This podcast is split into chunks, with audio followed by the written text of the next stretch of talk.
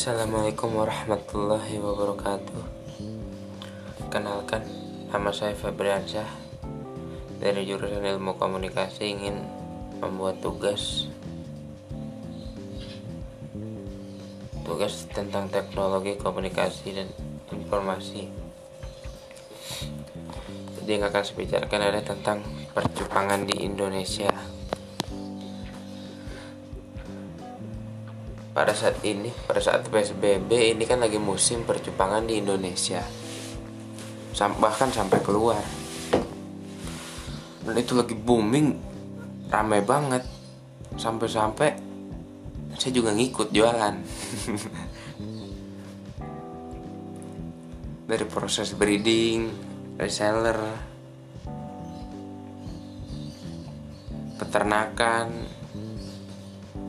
Semuanya saya buat berdua sama kencing saya sih. Jenis-jenis ikan cupang tuh banyak. Pertama tipe pertama tuh ada plakat kedua giant ketiga half moon. Jenisnya ada multicolor avatar blue rim nemo nemo galaxy koi galaxy dan yang lain-lain. Buat yang lagi susah dibuat tuh avatar sama blur harganya bisa sampai puluhan juta mungkin. Kemarin saya ke tempat teman saya di Sawangan Depok. Itu saya ditawarin jasa plasma. Dua dua pasang. Satu sepasang avatar sama sepasang blue dia beli avatar tuh avatar gold. Bisa sampai 8 juta satu pasang. Blue rim blue rim cuma 5 juta satu pasang. Itu yang paling susah. Dua ikan itu lagi susah banget dan lagi booming banget sebenarnya. Kalau satu ekornya avatar lakiannya bisa sampai 2, 4, 4 jutaan female-nya tuh antara 4 sampai 5 juta perempuannya. Mahalan perempuan karena perempuan tuh cuman sekali ngawinin, habis itu tunggu 3 bulan baru bisa dikawinin lagi.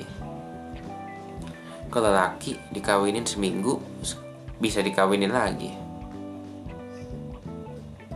Saya dibayar satu pasang itu bisa sampai 2 juta. Dan anakannya per ekor dihitung 5000 per ekor. Umur 2 bulan. Itu buat jasa plasma. Kalau saya sendiri yang main itu jual jenis ikan multicolor avatar sama giant sama Nemo Galaxy. Tapi yang mahal banget sih saya mainin avatar cuman di sini saya kan jual online kalau jual online jual offline tuh nggak mungkin bisa sampai 800 900 atau jutaan kalau ngelapak. Kalau online harga tertinggi saya tuh bisa sampai 5 juta. Satu pasang avatar itu saya jual murah. Terus tipe plakat tipe plakat yang masih banyak digemari sih oleh penduduk Indonesia sampai keluar. Soalnya itu ikan-ikan yang sering dipakai buat kontes. Kontesnya itu juga kayak kemarin saya ke Kediri nonton kontes. Itu ribet. Belum jurinya ada delapan terus megang satu satu satu satu center harus diperhatiin tulang sisik. Ada yang lokop apa enggak? Tulangnya yang patah apa enggak? Saya juga nggak begitu ngerti. Justru juga banyak senior senior ternama. Senior ternama cupang di Indonesia. Pertama ada Dewa Gembel Indonesia. Kedua artis Jepang KRT ketiga ada Mensen Jepang Leot Keempat, ada rumah Jepang official. Kelima, ada Jepang Peo Peo. itu para senior senior saya sih saya juga ada tempat udah sempat main ke tempat mereka satu-satu dan karena dia udah terkenal harganya itu bisa meluap banget bisa sampai 25 juta satu ekor avatar cuman avatar yang berwarna emas gold avatar avatar ada beberapa jenis. Pertama ada avatar Gordon. Terus avatar Black Vampire. Terus avatar Gordon Kalimaya. Ada avatar Gold avatar Cooper. Dan yang paling mahal itu ini avatar Gold sama avatar Cooper. Karena harganya yang gila banget sih harganya. Aduh avatar Gold itu ih parah. Bisa sampai 15 juta lakiannya kalau avatar biasa? Gordon atau Gordon Kalimaya dia kena bisa sampai 8 juta. 5 sampai 8 juta lah. Itu juga sulit banget dibuatnya genetiknya harus pas. Bagaimana cara membuat bisa seperti itu? Nah, penemu avatar pertama dari Indonesia ada di oh di daerah mana ya? Daerah Medan. Tuh penemu ganti ke avatar beta pertama kali. Aira Manto pada tahun 2016 aduh. Itu benar-benar avatar ikan sultan avatar. Karena susah banget dibuatnya. Saking susahnya orang mending beli jadi daripada bikin genetik sendiri. Itu di 2016 dibuatnya. Dia eksperimennya tuh bisa sampai 4 tahun bikin avatar Gordon Kalimaya. Gordon Kalimaya kalau mau ngambil dari soft gold silang sama soft gold jadinya avatar gold. Itu juga belum tentu jadi karena susah banget susah dah. Aduh saking susahnya aduh susah lah. Nggak bisa. Dan krontel atau serit nih penemunya nih ada nih. Beta krontel asli budaya asli dari Indonesia yang ditemukan oleh Ahmad Yusuf dari Jakarta Timur tahun 1998 itu udah menjadi bahan tertawan IBC karena dianggap Jepang yang hancur siripnya namun pada tahun 2000 mendadak booming karena generasinya yang semakin berkembang dan menawan. Dan sekarang pun menjadi kategori jenis kebanyakan kontes di ikan cupang. Itu contoh-contoh ikan cupang. Dan sekarang ini yang lagi rame banget tipe multicolor multicolor itu lagi banyak banget yang buat kontes membuat kontes ada di Surabaya, Malang, Kediri, Solo, Jogja. Tapi keseringan sih ada di Jogja sama Surabaya itu banyak banget yang ada ngadain ikan kontes. Terus ikan kontes sendiri itu bisa sampai kalau menang kalau juara satu ya tipe multicolor bisa sampai 10 jutaan. Ikannya doang pialanya enggak ambil sertifikat. Saya pernah ngikut kontes pertama kali pada tahun 2015 itu kontes ikan cupang tipe half moon waktu itu. Half moon double tail saya HMDT saya ngikut 2015 2016 2017 itu pernah menang satu pun karena